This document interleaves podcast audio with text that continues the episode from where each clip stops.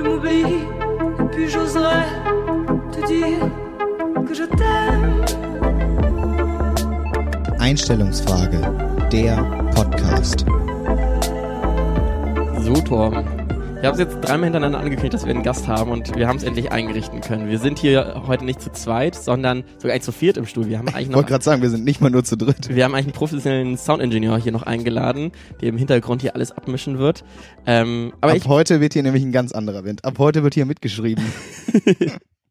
nein, aber es freut mich, dass du dabei bist, dass die Stimme auch wieder besser ist nach der letzten Aufzeichnung. Ich möchte noch mal kurz Revue passieren lassen. Da gab es eine Dartscheibe, die dich zur Weißglut ge äh, getrieben hat, aber du hast einfach mal 100 Euro in die Hand genommen und das Ja, Problem ist gelöst worden. Es waren aus, also erstmal, es, es waren nur 99. Wir sind nicht dreistellig geworden. Und ich musste das Problem ja irgendwie lösen. Deswegen habe ich mir gedacht, so ein professioneller Dartscheibenständer, das ist eine Investition in die Zukunft. Da kann man einfach auch mal 99 Euro für ausgeben.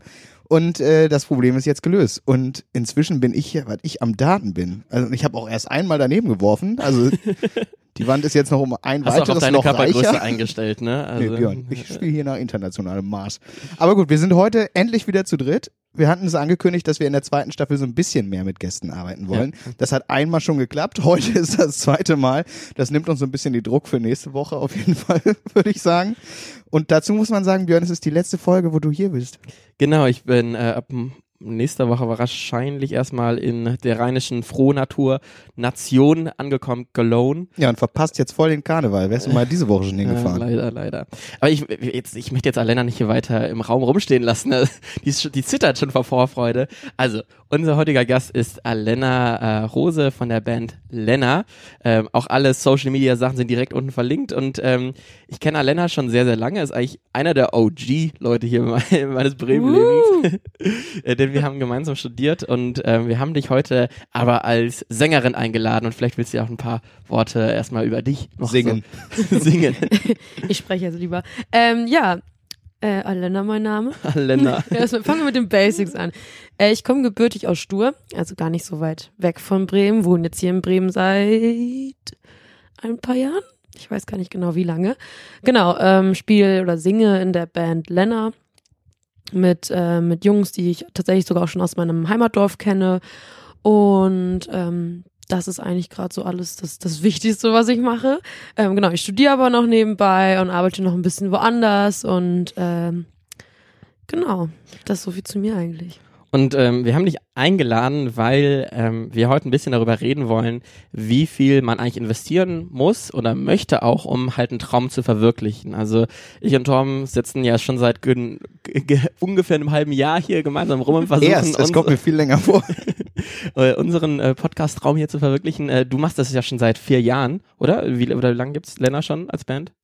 Schon länger, also ich glaube nicht unbedingt die Konstellation, wie sie jetzt ist, aber so richtig, die Anfänge waren tatsächlich 2013, also schon sieben Jahre. Fuck, sieben Jahre, echt schon lange. Ne? Da war Deutschland noch nicht Weltmeister, als ihr schon gesungen habt. Ist das immer so die Zeitrechnung, in der man so guckt? 2013, da waren wir noch nicht mal Weltmeister.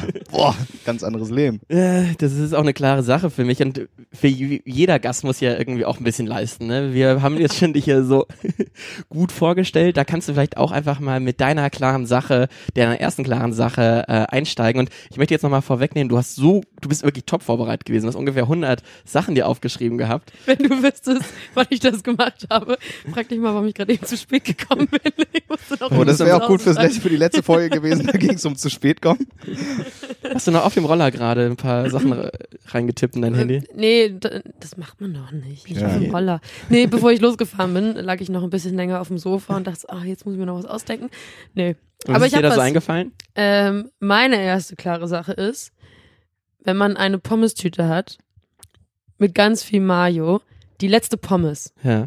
ist das ekligste auf der Welt. Deswegen esse ich fast immer nur Pommes-Tüten ohne Mayo oder Ketchup, weil diese letzte Pommes, wenn die so süfft voller Mayo, ist nur widerlich. Also meine Hoffnung ist immer, dass dieser Status schon bei den letzten fünf Pommes erreicht wird, dass man einfach von Pommes mit Mayo zu Mayo mit Pommes übergeht und dann so ein- mit dem Pika da rein und dann, boah, herrlich. Es ist wirklich eklig. Und wenn du so diese Pommes-Tüten hast, die unten so spitz werden Ja. und dann steckt die da irgendwie zwischen diesem nassen Papier, das ist irgendwie Vor allem das Schlimmste ist, wenn du dann die Hand so reinsteckst und auf dieser Reise schon deine Hand einmal richtig richtig eingetaucht. Ja. Es fühlt sich an, als ob so eine, so eine, wie in diesen Horrorfilmen, so, so ein grünes Becken von so Schleim, so fühlt sich das an, wenn du in die Tiefen deiner Pommes-Tüte eintauchst. Aber ich finde, es kommt, man, man muss da auch einfach sagen, äh, bitte kein, keine Mayo drauf machen und dann einfach so in diesen kleinen Tütchen sich Mayo geben lassen, weil dann kannst du ja erstmal essen, dann wieder so einen kleinen Spritzer Mayo geben und so. Hast ja so eine schöne scheiß kleine Plastiktüte, das ist doch total kacke. Ja, also erstmal, genau, das, das, das klebt halt auch überall, wenn du da versuchst, die Mario auszudrücken. Außerdem habe ich immer das Gefühl, es bleiben immer 20% an diesem Riss hängen. ja, wenn musst ich du das aussaugen. Ausdrücke. Musst du wie so bei so einem, Bah, bah, nee. wie bei so Vögeln, ne? Erst so in den Mund nehmen und dann wieder draufspucken auf die Pommes. Okay, also Björn, das wäre jetzt eine klare Sache, hätte ich nichts vorbereitet, aber na gut, Gott sei Dank. Also Aber- du bist der Meinung, die letzte Pommes, die kannst du einfach wegschmeißen oder gleich ganz lassen. Nee, nee, die Nee, Frage mit ist doch eher, ob man Mayo überhaupt dann in die zu den Pommes essen sollte. Also ich glaube, ich habe mich jetzt öfter schon dafür entschieden, lieber gar nichts drauf zu machen, weil ich das jetzt auch nicht unbedingt schlimm finde und auch ganz lecker.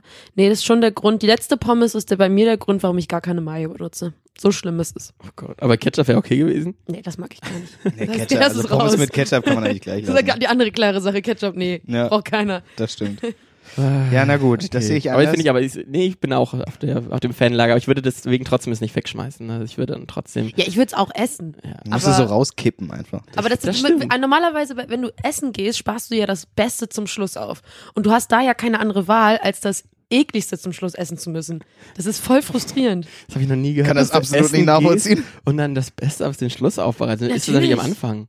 Nein. Hä, nein, du lässt dir, also ich, nicht alles, aber so ein bisschen davon lässt man sich Genau, immer genau. für den Schluss übrig, damit, Damit das das letzte Letzte. Bissen. Ja. Dass der letzte Bissen so der beste Geschmack nochmal ist zum Schluss. Bin ich ganz bei dir. Nee, Björn, also da ist Nachholbedarf bei dir, aber ich würde das direkt mal als Überleitung sehen für meine erste klare Sache. Da geht es nämlich auch so ein bisschen ums Thema Essen. Und zwar geht es um, um Paprika. Ja, kann man sich drauf einigen, ist geil. Aber dann gibt's auch noch die grüne Paprika. So, das ist so das, das schwarze Schaf, beziehungsweise das grüne Schaf unter den Paprikas.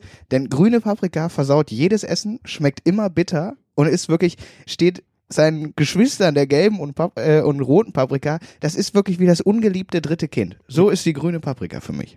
Ja, vor allem, du musst die ja immer dazu kaufen in dieser Mixbag, die du da beim Supermarkt des Vertrauens Wenn bekommst. man das kauft, dann muss, ja, da hofft man immer, dass man den einen findet, in dem zwei gelbe sind, aber ganz selten. Das habe ich noch nie erlebt. Dass, Hä? da, dass da Doch, zwei gelbe klar, drin sind? klar. sicher, manchmal sind da auch zwei rote oder nur rote. Mhm.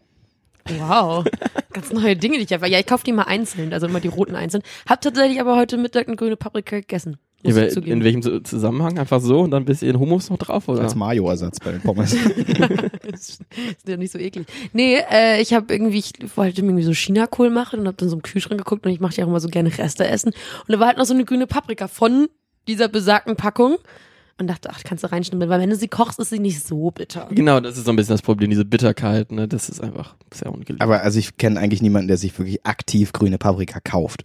Also der, wenn du vor so einem Regal stehst und dann nimmt sich ja keiner, lässt ja gelb und rot liegen und nimmt sich grün, weil, boah, mal was anderes. Oder Aber macht die, ist da, ist da irgendwas gesund dran? Also anders als bei den anderen? Das frage ich mich immer. also es schmeckt ungesünder als bei den anderen, das wüsste ich deswegen. jetzt auch nicht. Ich habe darüber nie nachgedacht. Ich, also für mich sind Paprika alle gleich ungesund gefühlt, weil das eigentlich nur. Wasser ist. Das ist ja alles nur gefühlt so Wasser. Also es ist ja nicht so, dass es jetzt so. Deswegen ist es ja nicht ungesund. Ja, aber es ist jetzt nicht diese, dieses Superfood-mäßig, wo ich sagen würde, oh, ich habe heute eine Paprika gegessen. Also Ja, okay, verstehe. Gut, ja, nee, da kann die Paprika mit irgendwelchen Bowls natürlich nicht mithalten.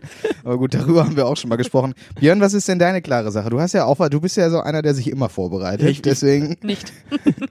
ich will mir jetzt richtig schlecht, weil wir jetzt beide nur Essenssachen rausgehauen haben, weil ich möchte eher über so, so ein Basic-Skill raushauen, den ich echt nicht verstehen kann, wenn das Leute nicht können, ist nämlich eine analoge Uhr lesen.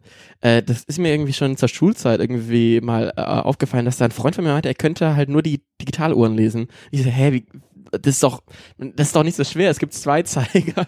Einer ist dann für die Stunden und einer für die Minuten, zack, fertig. Also da, das ist doch gar nichts. Er meinte, ich krieg das einfach nicht hin, irgendwie dieses Ziffernblatt da irgendwie in so einen Satz zu formulieren. Es ist 6 Uhr 17 oder sowas in die Richtung. Ähm, und entsprechend hat er halt immer nur auf die, ähm, auf die Herduhr bei sich zu Hause geschaut, äh, weil er dann wusste, wie viel Uhr es ist. Ich dachte so, immerhin hatte er eine Lösung. wie ist das überhaupt möglich, durch die Welt zu gehen, wenn man nicht irgendwie Ja. analoge Uhren lesen kann? Nee, das finde ich auch schwierig. Obwohl, wenn ich, wenn ich so überlege, okay, ich muss zu einer gewissen Uhrzeit den Bus kriegen, dann würde ich immer auf die Digitaluhr gucken, weil ich das Gefühl habe, okay, vielleicht auch ein bisschen komisch, bei so einer analogen Uhr bin ich mal nicht komplett sicher, auf welcher exakten Minute der Minutenzeiger ist.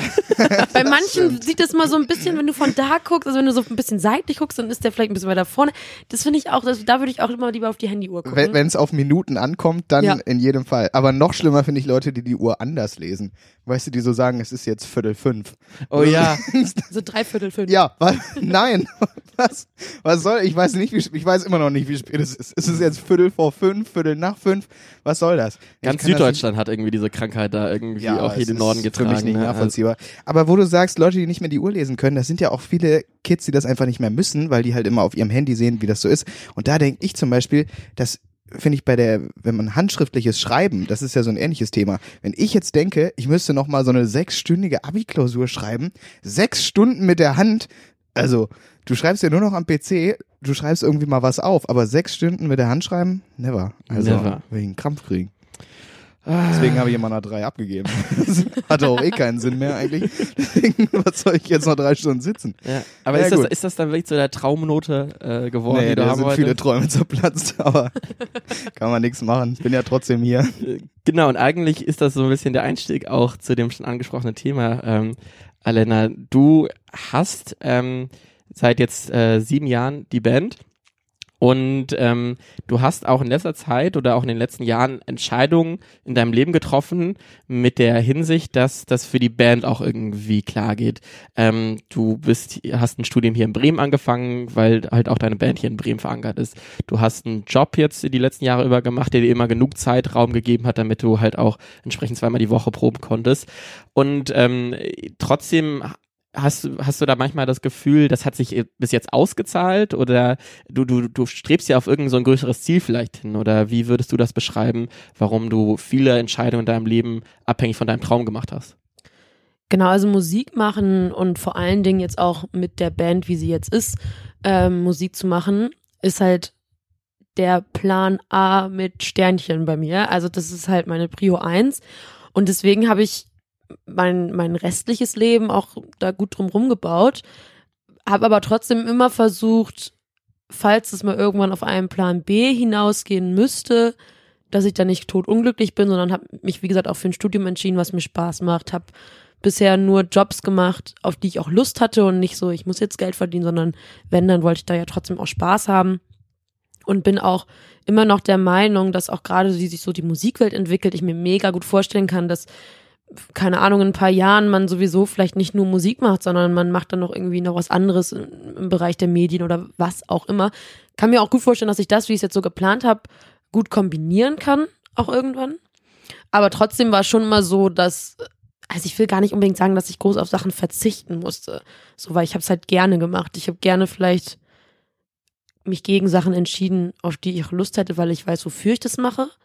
Aber was ich mich jetzt schon ganz oft gefragt habe, ich glaube, ich bin noch so entspannt darüber, weil ich auch einfach noch echt jung bin. Also ich kann mir vorstellen, dass wenn das irgendwie jetzt, das heißt, ich kann mir das vorstellen, aber vielleicht so in so ein paar Jahren und es hat dann vielleicht nicht geklappt oder was auch immer, ob man sich dann so fragt, warum habe ich dann nicht das und das gemacht? Also ich glaube, das ist so eine, die kleine Angst, die ich so ein bisschen habe, dass das vielleicht irgendwann kommt.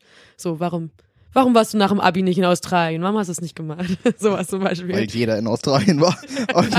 Vielleicht bin ich dann ein paar Jahren froh drüber, dass ich das nicht gemacht habe. das kann gut sein. Also mich würde noch mal interessieren, du sagst, ähm, Musik ist Plan A, eins mit Sternchen, Stempel und Aufkleber. Ähm, was bedeutet das genau? Das bedeutet, du willst damit Geld verdienen, du willst, dass es quasi aus, dass aus Leidenschaft auch ein, ein Job wird, was ja auch sicherlich immer eine Gefahr birgt, dass es dann eben so die Magie in Anführungszeichen verliert, die es hat, wenn du es jetzt irgendwie alles auf freien Entscheidungen basiert aufbauen kannst.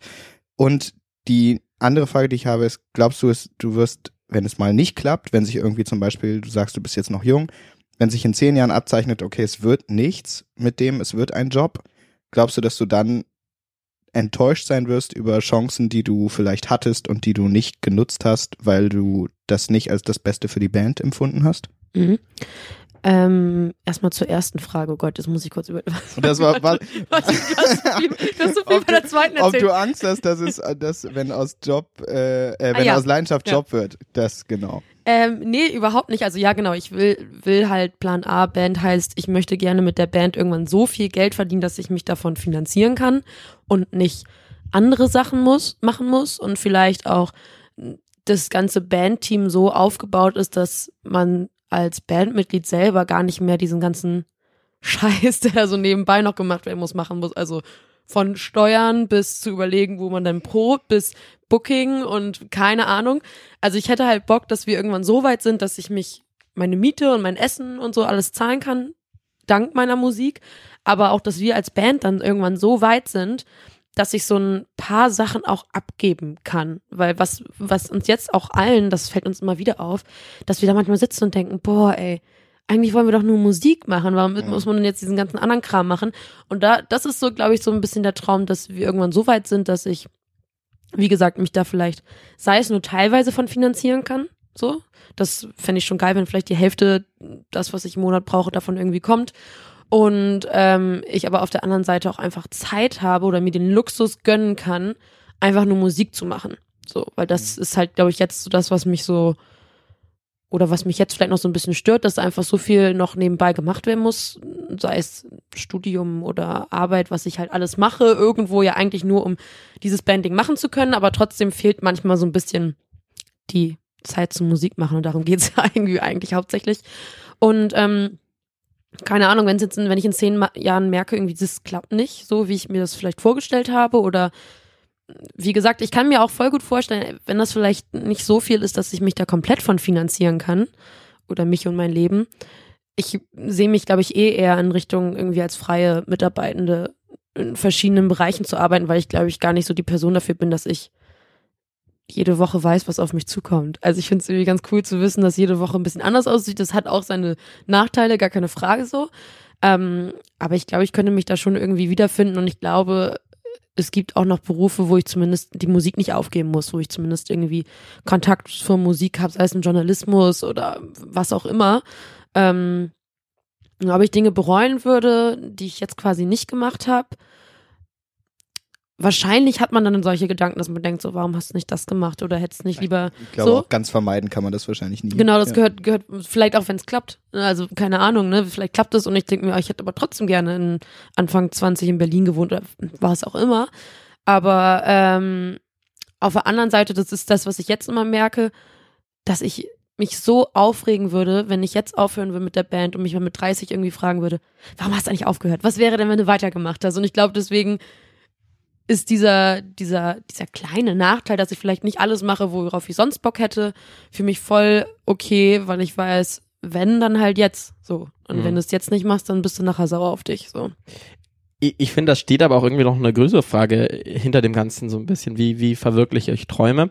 Und also, ich habe manchmal so das Gefühl, wenn man so 100 Prozent gibt, ne, dann ist die Wahrscheinlichkeit mit am höchsten, so dass es wird, was wird. Und äh, würdest du sagen, du bist bereit, dieses Full-on-Risiko zu gehen, weil äh, zum Beispiel bei, bei mir und Torben, ich habe so das Gefühl, wir machen ja auch jetzt schon ein bisschen diesen Podcast, aber wir gehen nicht so richtig 100% rein. Ne? Wir haben beide noch einen Job, so nebenbei gefühlt. Das ist auch aktuell noch ganz gut so. Aber ich, ich habe schon das, das Gefühl, wenn man manchmal nicht 100% gibt, dass es dann einfach nicht reicht. Ja, voll. Aber ich glaube, es ist nicht unbedingt, kommt vielleicht darauf an, wie du diese 100% definierst. So, weil von, in meinem Kopf gebe ich schon 100%. Aber manche anderen würden vielleicht sagen, ja, aber du machst doch noch ne Sachen nebenbei. So. Du gibst ja vielleicht von deiner Zeit gar nicht 100%. Aber was dann man da, glaube ich, oft nicht sieht, ist, dass ich das alles auch irgendwie mache, um die Band überhaupt möglich zu machen. Das macht das irgendwie Sinn. Also zum Beispiel, dass ich ähm, als Student lebt sie vielleicht auch ein bisschen günstiger und ähm, dass ich in Bremen studiere, hat halt auch einfach den Sinn. Ich kann jetzt, bis ich 25 bin und vielleicht noch El Kindergeld bekomme oder so, oder wo es halt noch geht, wo ich das, ist es das Leben von als Student irgendwie halt relativ günstig und gut planbar. Und ähm, kann als Student einfach wirklich gut planen und Sachen anders vielleicht legen und meine Zeit ist flexibel, was gut für die Band ist. Und klar, arbeite ich halt nebenbei und also das da, warum kellnerst du denn nicht und warum machst du nicht das? Ja, ob ich jetzt Kellner so und so diesen Musikerberuf mache oder Aber Kellner ist der Musiker. ja, ist das nicht so? Sagt man das nicht irgendwie, dass Musiker machen so, so Barkeeper und so? Keine Ahnung. Sagt man Ey, das also- so? Weiß ich nicht. Ich habe immer das Gefühl, Barkeeper labern einem immer zu, dass sie die noch ein Zeitprojekt haben. Ja, ja, die wollen dir Die wollen immer erklären, es ist eigentlich deutlich Drink besser für ihr sie. Leute. Startup verkaufen. Ach so, ich dachte ich irgendwie. Naja, wie auch immer. Aber zumindest habe ich jetzt beim Beruf auch immer halt Sachen gemacht, die schlussendlich, oder auch das Studium, schlussendlich passte das mega gut mit der Band zusammen. Das war eigentlich eher so, also wenn man jetzt überlegt, wir haben ja ähm, Ja, Björn zum Beispiel, ne? Also das ist ja, ist ja nicht so, dass das irgendwie Werbung für die Band wäre, dass mein Kommilitone, wenn ich zum Studiere, einen Podcast mit mir aufnimmt. Also es ist so, so banal, aber ich, man lernt schon echt viele Leute einfach auch kennen und auch das, was ich da gelernt habe, ähm, sei es über Ecken, organisiert uns jemand einen Auftritt oder so. Also diese ganze Zeit, die ich da investiere, schlussendlich ist viel davon auch wieder in die Band gegangen. Ich, ich wollte aber auch nochmal so nachfragen, ähm, wenn wir uns da so gerade so deutschlandweit das anschauen, wo ist denn die Musikszene? Und ich habe schon das Gefühl, Hannover läuft immer sehr oder läuft momentan sehr gut, Hamburg natürlich, Berlin. Äh, warum seid ihr jetzt dann in Bremen geblieben? Also es gibt ja nicht direkt so einen Pull-Faktor für euch oder oder wie würdest du das beschreiben, der euch hier in Bremen irgendwie hält? Mm, Ich glaube, so richtig entschieden.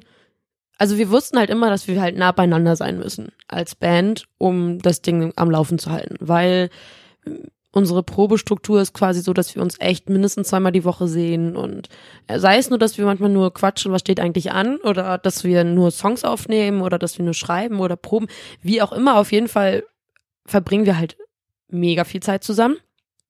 Und ich glaube, diese Frage als Band gemeinsam zu sagen, wollen wir jetzt eigentlich zusammen mal woanders hinziehen, die gab es irgendwie, glaube ich, gar nicht. Aber ich bin da auch gar nicht traurig drum, weil klar gibt es so diese typischen großen Musikstädte, wo halt viel abgeht, das glaube ich schon.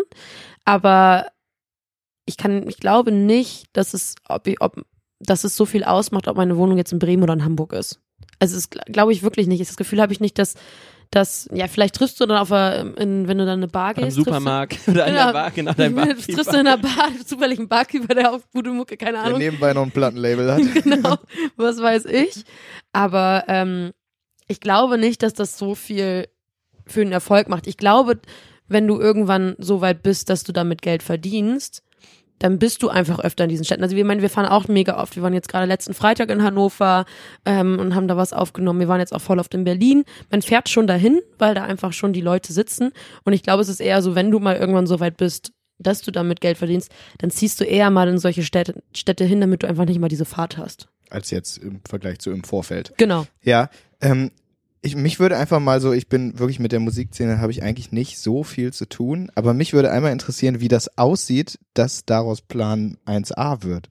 Also ist das dann, die Schritte meinst du? ja, ist das dann wirklich, es entdeckt dich aktiv jemand? Oder also wie, oder du schreibst auf einmal einen Hit, der bei Spotify auf einmal tausendfach oder millionenfach geklickt wird. Wie, wie sieht sowas aus? Ist das einfach wirklich zur richtigen Zeit am richtigen Ort sein? Denn natürlich gibt es irgendwie wahrscheinlich in Deutschland tausende Bands, die richtig gut sind, aber es niemals schaffen werden, weil sie nicht zur richtigen Zeit am richtigen Ort waren. Und ist das deswegen einfach, also geht ihr so auf Numbers Game, einfach so viel Konzerte, so viel spielen wie möglich, bis irgendwann danach jemand mal auf euch zukommt und sagt, habt ihr Bock? Oder wie, Mhm. wie ist der Plan? So. Gute Frage. ja, nee, ich glaube, das ist eigentlich so das richtig große Problem, weil es gibt halt nicht so diesen einen Weg, ja. wie es klappt, weil sonst würden den ja alle nehmen, so wahrscheinlich auch. Und jetzt auch gerade jetzt so in der ganzen Zeit von den Streaming-Diensten und mm, Social Media und so ist es, glaube ich, noch mal anders geworden. Aber ich glaube nicht unbedingt einfacher. Also du musst dann schon auch im richtigen Moment das richtige Video rausgebracht haben und damit es klappt so. Ähm, also vielleicht ist es schon einfacher, ne? Aber es, ich, es ist, glaube ich, nicht, nicht, nicht so viel einfacher, weil sonst würde es auch wieder mehr Bands geben, so. ja. Ähm, schwierig. Also genau, wir versuchen halt äh, schon Kontakte zu knüpfen, weil ich glaube, über Kontakte geht halt alles. So, das ist, glaube ich, auch, was heißt alles, aber ich glaube schon, dass gute Kontakte einfach wichtig sind, weil über Kontakte haben wir auch wichtige Leute, die uns bisher geholfen haben, auch kennengelernt. So. Weil das dann kennt der einen den und dann kennt der andere den und sei es nur, dass du dann bei dem einen Auftritt kriegst, bei dem anderen was aufnimmst und der andere schreibt irgendwie mit dir ein paar Songs. Mhm. Und ähm, das finde ich ganz wichtig, also einfach connecten. Ich glaube aber auch, dass so dieses organische Wachsen auch wichtig ist, also schon viel spielen. Ähm, Sich so eine lokale Fanbase. so genau, ich glaube auch gar ja. nicht so, ähm, wir spielen ja schon auch viel in Bremen, ähm, aber das finde ich eigentlich eher gut, weil ich glaube schon, dass man auch in Bremen starten kann und quasi dann von Bremen aus größer wird, weil sei es nur, dass ein paar Leute uns in Bremen kennen und dann fährt der eine nach Hamburg und sagt, ja, ich kenne die Band und so wächst du halt so langsam Ja. immer, wirst immer größer, deswegen glaube ich gar nicht, dass es unbedingt so viel bringt, direkt in ganz Deutschland zu spielen, weil das dann vielleicht auch einfach nicht den Effekt hat, den Mhm. wir haben wollen.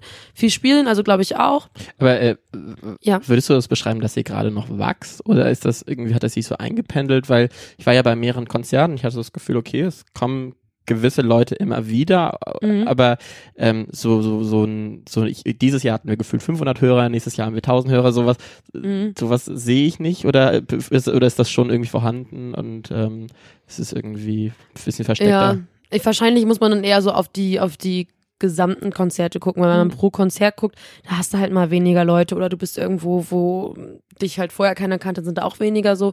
Aber ich glaube, so auf, aufs Gesamte gesehen habe ich schon das Gefühl, dass da immer mehr Leute kommen oder sei es, sei es nur diese, diese Leute, die halt sogar nach dem Konzert auf dich zukommen und sagen, ey, das war cool. Das sind nicht mehr die Leute, die ich vielleicht sogar sowieso persönlich kenne, sondern das sind auch wirklich Fremde. Und das macht, glaube ich, schon viel aus. Und das Nicht mehr ist nur die Mama, die sagt, nicht mehr ganz nur toll. Mami. Mami sagt, oh, Alan, hast du wieder toll gemacht. Nee, also das, daran merke ich das so ein bisschen. Okay. Auch mit dem, wer kommt danach auch wirklich konkret zu dir, weil das finde ich ist auch voll so die Aussage, wenn jemand Fremdes zu dir kommt und sagt, ey, hat mir voll gefallen. Ähm, doch, ich glaube schon, dass es langsam größer wird, aber so, das ist auch das, was, was ich jetzt auch so ein bisschen das Gefühl habe, ähm, dass aber das nicht ausreicht. Viel spielen und so versuchen langsam zu fangen, reicht, glaube ich, nicht aus, sondern ähm, viel geht auch einfach über, über gute Musik, ne? Also umso mehr gute Songs du rausbringst, so wächst man ja auch. Also weil wie viele Bands, äh, bei wie vielen Bands gehe ich auf die Konzerte, weil ich halt erst online die Musik gehört habe und die cool fand. So. Mhm. Also ich glaube, den Weg darf man auch nicht unterschätzen. Und ähm, Obwohl, obwohl ich sogar eher das Gefühl habe, dass das Spiel momentan ein bisschen anders gespielt wird. Also wenn man sich irgendwie anschaut, was ist da gerade in, den Al äh, in den Charts drin, das ist so ein Lied wie Algen von Knossi irgendwie in den Charts, wo du Habe denkst, ich beides noch nicht gehört. Algen und Knossi. also Alge ist der Song von diesem Streamer, YouTuber Knossi. Äh, oder auch andere Songs, Katja K- Knasovic oder wie auch immer heißen mag, ähm, die, die sind groß geworden, weil, weil Social Media einfach stark ist und Ja. weil du über Social Media gefühlt schneller und leichter wachsen kannst, als du es über diese organischen Konzerte irgendwie machen kannst. Also so fühlt sich das zumindest für mich irgendwie an. Also du hast gesagt, okay, es gibt nicht diesen einen Weg, ich glaube, es ist irgendwie groß zu Symbiose aus beiden, voll. Ja. Also ich glaube, das spielt voll gut zusammen. Also weil schlussendlich muss man ja auch mal ehrlich sein, mit äh, Streams verdienst du, wenn du jetzt nicht gerade die Milliarden, Millionen Streams hast, verdienst da eh nicht so viel Geld dran. Das heißt, als Musiker geht's viel ums Live-Spielen, weil da kannst du halt Geld verdienen. So, und äh, ich glaube, das, was du halt willst, ist, dass die Leute dich ja, die Leute, schlussendlich ist es, glaube ich, dass, dass die Leute wirklich auf deine Konzerte gehen und dich auch sehen wollen, aber ich glaube auch, dass halt meinetwegen, du findest eine Band online und findest die Musik gut, dann gehst du aufs Konzert und so und dann hörst du wieder den, das nächste Album, gehst du wieder aufs Konzert. Also ich glaube, so, so wächst ja auch eine Band. Deswegen ja, auf jeden Fall. Also Social Media ist mega wichtig.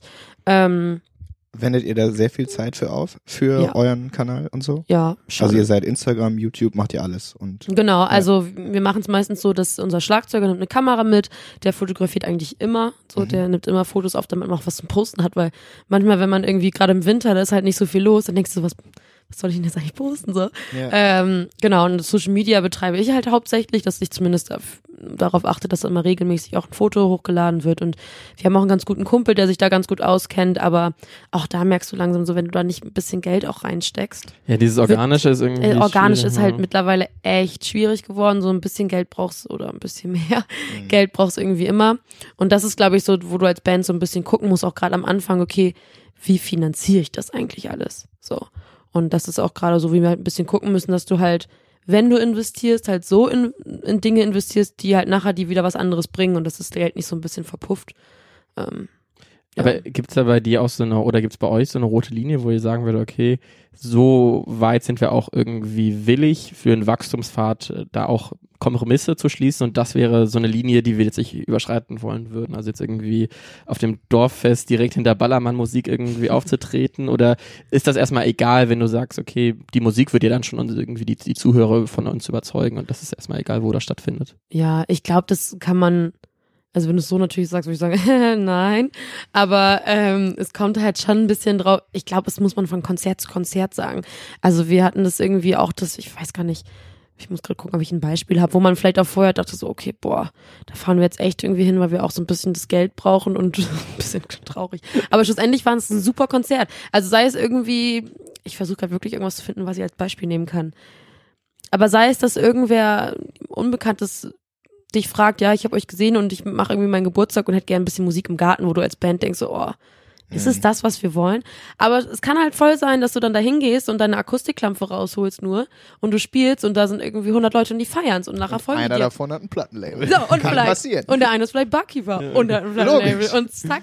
Nee, also ich glaube, dass man da auch echt aufpassen muss, dass man nicht, ja, hochnäsig ist übertrieben. Natürlich will man sich nicht unter Wert verkaufen. ja, so. und trotzdem nicht zu picky sein wahrscheinlich. Genau. Ähm, Also ich glaube, es muss so echt so, und ich glaube, das kann man schlecht sagen, da ist bei uns die rote Linie so, weil ich glaube, das muss man echt von Auftritt zu Auftritt irgendwie überlegen, weil so nachher bereust du, dass du halt irgendwie doch ein, vielleicht, wo du dachtest, oh nee, ist das vielleicht doch nicht, und am Ende siehst du, wie das da vielleicht vor Ort war, und denkst du, oh Mist, warum hab ich das nicht gemacht? Nur weil ich mir selber irgendwann mal so ein Limit gesagt habe, das mache ich nicht. Aber natürlich versuch, versuchen wir auch schon, wenn wir uns, ähm, wenn wir auch irgendwie versuchen, unsere Konzerte zu planen, nach Dingen zu suchen, wo wir auch hinwollen und nicht irgendwie, wir nehmen jetzt alles mit, was geht, weil sonst, da könnten wir, sonst könnten wir bestimmt mehr spielen, aber ähm, das willst du vielleicht manchmal auch nicht. Ich würde gerne nochmal auf einen, auf einen anderen Punkt Ja. einmal eingehen. Du hast gesagt, ähm, für dich ist dieses Musik muss auch nicht 100% sein. Es ist auch okay, solange du es einfach weitermachen kannst und dieser Leidenschaft irgendwie treu bleiben kannst und dann irgendwie als freie Mitarbeiterin irgendwie 50%, was auch immer. Ähm, würdest du sagen, dass du so einen so einen, diesen Freiheitsdrang nach ich muss machen, was ich will, auch im Job total hast? Also dieses nur arbeiten, um Geld zu verdienen, kommt für dich gar nicht in Frage. Und glaubst du, dass dieses vielleicht nicht so der Sicherheitstyp sein, denn Musiker heißt ja auch, also High Risk, High Reward irgendwie. Du kannst morgen den Mega-Hit haben und gefühlt über Nacht Millionär werden und es kann aber auch übermorgen schon wieder alles vorbei Ja. sein und es kann auch nie sein. So. Glaubst du, dass dir das hilft, diesen Traum weiter zu verfolgen? Und glaubst du, dass man das vielleicht auch grundsätzlich braucht? Oder ist das so ein spezielles Ding bei der Musik? Also ich glaube schon, dass es für mich und mein Musiker-Dasein ganz gut ist, dass ich halt so dieses Gefühl habe, ich will nicht irgendwie 9 to 5 und ich will mal was anderes und ich will, dass meine Woche unterschiedlich aussieht und ich will auch ein bisschen selber entscheiden, wann ich was mache. Also ich glaube schon den, also kann auch sein, dass sich das bald ändert, ne? Aber jetzt bin ich gerade echt so, ich finde es richtig geil, nicht zu wissen oder nicht exakt zu wissen, wie meine Woche in drei Wochen aussieht. Kann ich dir nicht zu 100 Prozent sagen und das finde ich richtig cool. Und ich glaube, dass ich damit so positiv umgehe, umgehe, ist auf jeden Fall ein krasser Vorteil, weil ich weiß auch, was an, an so einer Lebensweise, sage ich mal, schlecht ist, weil du einfach echt unsicher bist in manchen Dingen. Du kannst Dinge nicht lange vorausplanen, wo, glaube ich, schon viele von meinen Freunden sich schon sehr darüber aufgeregt haben. so. Aber ähm, dadurch, dass ich, ich damit voll cool bin und ich das sogar eigentlich besser finde, ist, glaube ich, für mich jetzt persönlich ein riesen Vorteil, weil das wird bei der, wenn du Musik machst, immer so sein. Also Mhm. jedes Jahr sieht anders aus, kommt drauf an, wo du arbeitest und es kann, genau, es kann auch mal nichts kommen so. Das Risiko hast du da einfach. Ähm, bisher hat mich das noch nicht groß gestört. Und ähm, ob man es braucht, man muss damit auf jeden Fall klarkommen können. Also ich glaube, gerade mit diesem, es kann sein, dass jetzt das nächste Jahr immer noch nichts kommt und dann nicht nach dem Jahr zu resignieren, sondern zu sagen, ja, dann war das jetzt halt dieses Jahr und nächstes Jahr wird's anders. Ja. So dieses, ich werde schon irgendwas finden, ich bin da gelassen und Genau. trotzdem zielstrebig. Das, also ich glaube zum Beispiel, wenn ich das jetzt machen würde, glaube ich, würde ich mich nicht trauen, diese Gelassenheit über einen sehr langen Zeitraum, ähm, das Vertrauen zu haben, dass da was kommt. So, das Genau. stelle ich mir schwierig vor. Also ich glaube, das, ja genau. Ich glaube, du hast recht. Ja, so ein bisschen braucht man es irgendwie, weil sonst gehst du da halt dran kaputt.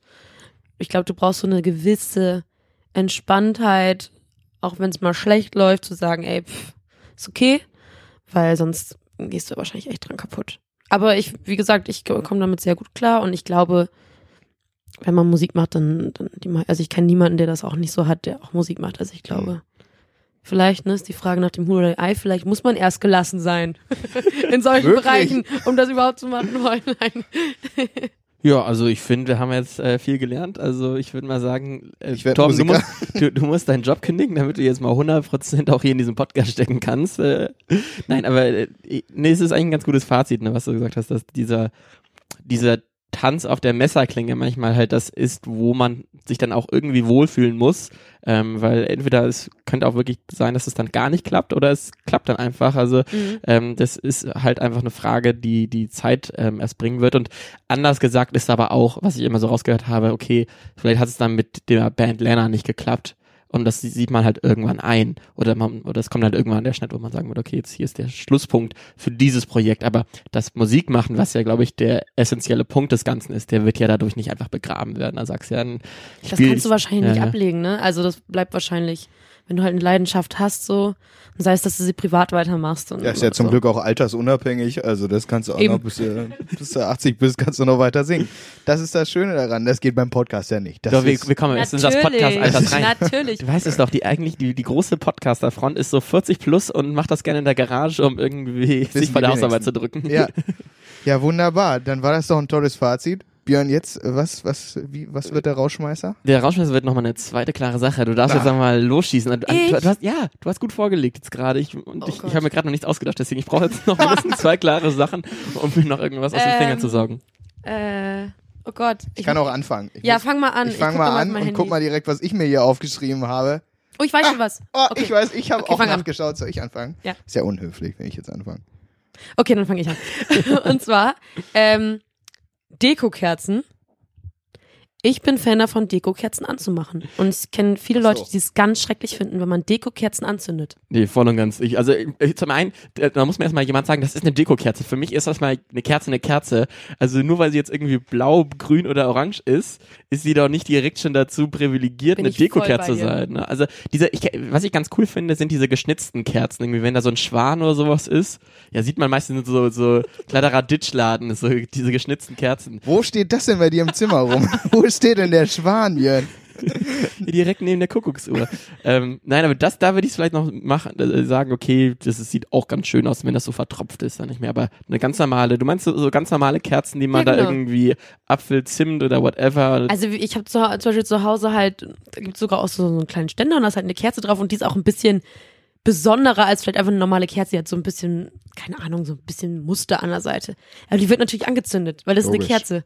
Aber es gibt wirklich Leute, die, die werden dann echt sauer, wenn man die anzündet, weil dann tropfen aber die. wer ich denn? Ist das, ist das, Also ist das eher, dass, dass du das Gefühl hast, okay, jetzt kommt deine Mama hier rein und die kritisiert dich dann erstmal. Aber auch so viele, ja, aber auch so viele Freunde Oder von Freundinnen mir. von dir, Ja, okay, wirklich. okay, die dann ja. irgendwie reinkommen und meinen so, ja, guck mal, jetzt hast du sie angezündet, jetzt hängt da was an der Seite runter, wie scheiße sieht das Ja, denn aus? scheiße. Einfach einmal angesehen und weg damit, dann würde die neues. Ja, also ich muss, ich muss sagen, ich habe auch eine Kerze, die, die ist, die steht da halt, weil die da schön aussieht. Wenn ich die jetzt anzünde und dann nochmal und nochmal, dann ist die ja weg. Dann muss ich mir für den Punkt was anderes überlegen, was ich da hinstelle. Ich, also ich, find's, ich, find's, ich kann das zum Teil nachvollziehen, also auch bei Kerzen, die jetzt nicht die Form eines Schwans haben, sondern auch bei normalen Kerzen. Aber ähm, an sich muss man Kerzen natürlich anzünden, das stimmt schon. Siehst Ja. du. Aber ich finde so diesen Ansatz, ich kaufe mir eine Kerze, um mir die hinzustellen und nicht anzuzünden. Das, nee. Aber man könnte auch gleichzeitig argumentieren, dann kaufst du dir eine Kerze und musst dir nie wieder eine neue kaufen. Aber Kerzen kauft man sich doch eh nicht. Ne, Kerzen kriegt man immer geschenkt. Kerze Ah. ist so ein, wenn, wenn dir Leute Geld schenken wollen und dann nicht wissen, wie sie dir Geld schenken sollen, dann Dann haben sie, kein, du, haben sie gerade keinen Sekt da und dann Richtig. kleben sie es an so eine dann Kerze. kriegst du eine Kerze. So, das ist eigentlich Echt? Äh, schon. Ich finde, ich ker- kauf schon oft Kerzen, aber das sind diese Duftkerzen fürs Klo. Das stimmt. Ah ja, okay, ich wollte gerade sagen, wo sind bei dir im Zimmer denn Kerzen? Nee, ich ich finde dieses Raumspray immer ganz schlimm fürs Klo. Wenn man, und, aber ich finde so eine Kerze ist immer ganz geil. Das funktioniert für mich irgendwie mit am besten. okay. Ich schenke dir mal Räucherstäbchen. Ich glaube, das wäre richtig was für dich. Das, das kann ich nicht mehr ab. Da hatte ein Mitbewohner, das hatte wirklich die ganze Bude immer mit Räucherstäbchen voll gehault. Und der ist ausgezogen, sein Zimmer riecht immer noch nach Räucherstäbchen. Das ist so tief in die Wände eingezogen, das ist schon krass. Okay, das ist Next Level. Ja gut, okay, Kerzen. Ja, meine klare Sache ist der Akkuschrauber, Björn. Denn du weißt, ich bin gerade umgezogen und der Akkuschrauber, das ist äh, nicht nur ein Lifesaver, sondern ist auch ein Timesaver. Denn wenn man mal Möbel zusammenbaut und dann denkt, jetzt diese acht Schrauben alleine in Schritt eins reinzu reinzudrehen und dann hast du keinen Akkuschrauber, dann das ver verlängert sich der erste Schritt um 20 Minuten.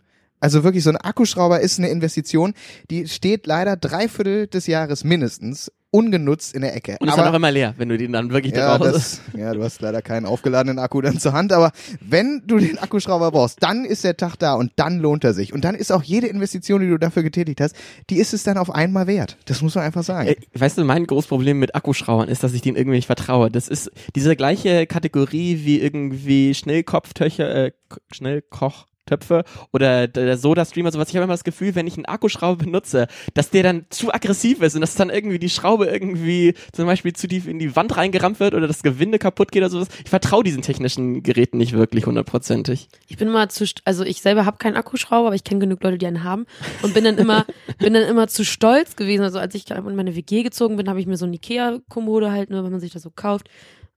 Darf ich das überhaupt sagen? klar. naja. Klar. und dann baust und da, die haben ja bei, bei denen haben die ja immer so diese, diese kleinen Schraubenzieher mit drinne, die du halt so benutzen kannst dafür. Da könntest du ja auch einen Akkuschrauber für benutzen. Ich aber mal so, ah nee, der ist doch da dabei. Ich komme doch jetzt nicht extra vorbei und wahrscheinlich hätte ich so viel Zeit gespart dadurch. Ja, Und am. Ende ist beschwert man sich super, immer. super, weil das ist ja ungefähr, glaube ich, kurz, so vielleicht so 20 Zentimeter ist dieses Teil ja lang und dann irgendwie in echten Ecken Richtig, da diese ja. Schränke aufzubauen, ne, da ist schon ganz cool. Was ich immer auch sehe, vielleicht kennst du das auch, wenn du bei Instagram so runterscrollst, da wird mir immer Werbung angezeigt für so ähm, Aufsätze von Werkzeugen und ich kriege auch oft den äh, Aufsatz für den Akkuschrauber, damit man um Ecken irgendwie was machen kann. Oh, richtig Diese geil. mit, äh, mit so einem kleinen Ärmchen drin, den man von links Mega. und rechts schütteln kann. Das, da bin ich auch mal total fasziniert und gucke mir diese zwei Minuten Videos an. Mega. Mein Akkuschrauber hat so eine integrierte Bohrmaschinenfunktion und ich stelle die Stärke des Akkuschraubers auch immer auf Bohren und dann auf die höchste Stufe. Dann dreht er dir die Schraube da in 0,2 Sekunden rein. Das ist richtig Ich, gut. ich hatte richtig Angst, als ich das letzte Mal gesehen habe. Das war so, Zack, drin. Mega gut. Aber da geht doch, naja. Nee, würde sofort das Gewinde kaputt gehen. Aber du musst ja nicht wieder raus, oder? ja nicht wieder rausmachen. da, Bleibt halt bin für ich, immer. da bin ich ganz entspannt. Bisher hat alles geklappt. So, Björn, jetzt fehlst noch du mit Ja. der kleinen Sache. Du hast Mein- ja inzwischen längst was überlegt. Genau, mein, mein Problem ist ähm, das Trinkgeld. Denn, ich, pass auf, mein großes Problem, das, vielleicht habt ihr das auch schon mal verschüttet, also ich gebe Trinkgeld, wenn ich irgendwie in einer Bar oder im Restaurant oder sowas bin, aber ich weiß nie so genau, wie viel ich wirklich geben muss. Ich Und es gibt hasse es. Ich, in, in Ja, den USA schwierig. gibt's da diese 17 Prozent, wo dann auch immer so klar auszurechnen ist, okay, hier das Essen war 10 Dollar, also dann äh, ein, äh, 10 Euro 17 oder sowas. Schreiben die das nicht sogar unten drauf? Oder das ist schon ja, der da gibt's so Preis? Tipp, Ja. da gibt's so einen Tipp, Ja. nee, da gibt's extra so ein Tippfenster. Also dann, du musst den Tipp halt nicht geben, ähm, aber das ist halt schon Also extra du kriegst schon. Hausverbot, ja wenn du es nicht machst. gefühlt. Ähm, und jetzt, wir waren jetzt auch irgendwie in Berlin und äh, ich wusste halt nie so ganz genau, auch, ob ich jetzt zum Beispiel Trinkgeld geben würde, weil wir waren so bei so einem asiatischen Schnellrestaurant, wo dann auch so passende Preise waren. Da war es dann drei Euro, aber es war schon restaurantmäßig. Ich dachte jetzt, okay, gebe ich jetzt Trinkgeld oder nicht? Dann war ich wieder in einer Bar, dann war das so äh, zwei Euro 80, dann habe ich gedacht, okay, mache ich drei, aber eigentlich das ist 20 Cent Trinkgeld ist ja auch bescheuert oder so. Ich, ich bin mir immer unsicher, wie viel Trinkgeld ich geben muss. Ich freue mich immer, wenn, wenn ich so bis, weiß ich nicht, bis 15 Euro was hab und dann ist es irgendwas mit 50 Cent am Ende, dann runde ich immer auf. Das ist das Geilste. Da freue ich mich immer so richtig drüber, wie man sich darüber freut, dass du dann geiles Trinkgeld geben kannst. Aber ich habe das auch schon Ich so, weil ich gönner. bin, ich bin aber auch so unter Druck. Also dann kommt halt, dann kommt so dieses, das und das musst du zahlen, dann bin ich so, äh, äh, äh, und dann, das ist wirklich, das ist der größte Druck, den ich in meinem Leben jemals verspüre, wenn ich dann Trinkgeld angeben muss. Und da ist mir auch letztens passiert in der Bar, ich glaube, da habe ich für, für, für noch zwei andere mitgeholt und dann war es irgendwie 14,80 Euro, glaube ich.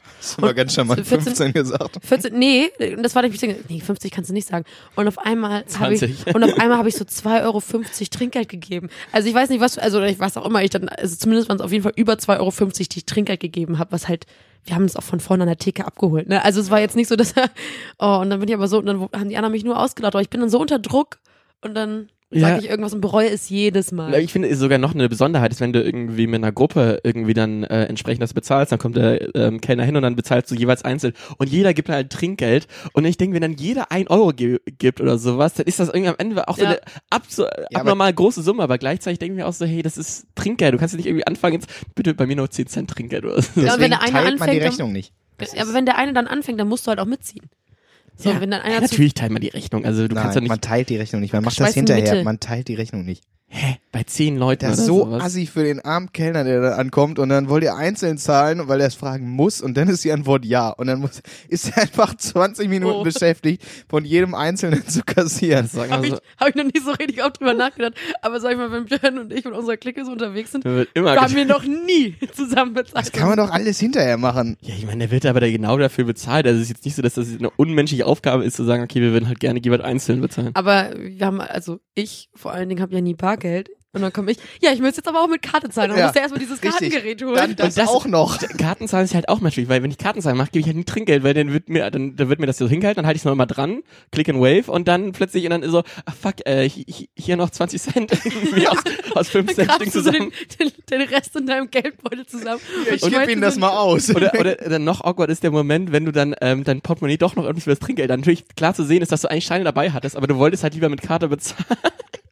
Ich finde, die So, schlimmste sorry. Trinkgeldsituation ist, wenn du Essen bestellst und dann kannst du ja, und dann schon bezahlst oder so mit PayPal und dann kommt das Essen, dann musst du noch so, suchst du noch so, ob du irgendwo noch so einen Euro hast oder Ja, so. ich merke das dann auch mal erst, wenn es schon klingelt. Ich denke mir so, ja, ich habe ja, wie gesagt, wirklich nie Bargeld und bestell dann irgendwie, zahle irgendwie auch mit PayPal oder was auch immer. Und dann klingelt und dann merkst du so, oh, Ja, Muss ja, oh nein, muss ja Trinkgeld geben und das habe ich natürlich dann gar nicht. Und dann kramst du auch wirklich so deine letzten 20 Cent, 10 Cent Stücke da so zusammen. Das ist auch echt einfach nur traurig. Nee, ich mach, also bei mir ist das auch schon mal, ich hatte auch schon mal die Situation, da bin ich extra ganz runtergegangen, so ins Treppenhaus, damit er zumindest nicht hochlaufen muss. Da dachte ich, okay, wenn ich jetzt kein Trinkgeld gebe, dann ist es zumindest nicht ganz so schlimm, ist er nicht irgendwie hochgelaufen oder so. okay, Trinkgeld ist auf jeden Fall ein unangenehmes Thema. Björn, ich würde sagen, äh, vielen Dank an dich, Alena, dass du hier warst. Sehr das, gerne. Da sind wir uns, denke ich, einig. Ja. Nicht? Und da war das doch eine ganz wunderbare Folge. Und in der nächsten Woche, Björn, müssen wir irgendwie gucken, wie wir das machen. Ne? Du Ja. aus Köln, ich von Bremen aus. Weiß nicht, wie das geht. Ja, sonst, keine Ahnung, fliege ich vielleicht wieder für Ja. dich nach Bremen oder so. Genau. Ne? Oder wir treffen uns gerne in der Mitte, Münster zum Beispiel. Oh, gerne. Ja, Schöne Stadt. schöne Stadt. Bis dahin, gehabt euch wohl. Vielen Dank auch nochmal an Alena. Guckt, wie gesagt, gerne nochmal in der Podcast-Beschreibung nach. Da ist alles verlinkt. Äh, auch gerne bei Spotify oder auf den Konzerten gehen. Und ähm, dann hören wir uns nächste Am besten, Woche wenn wieder. ihr jetzt diese Folge gehört habt, direkt auf das Profil bei Spotify Ja. von Lena gehen und Yes. erstmal alles durchhören. Und äh, wir hören uns in der nächsten Woche wieder. Adieu.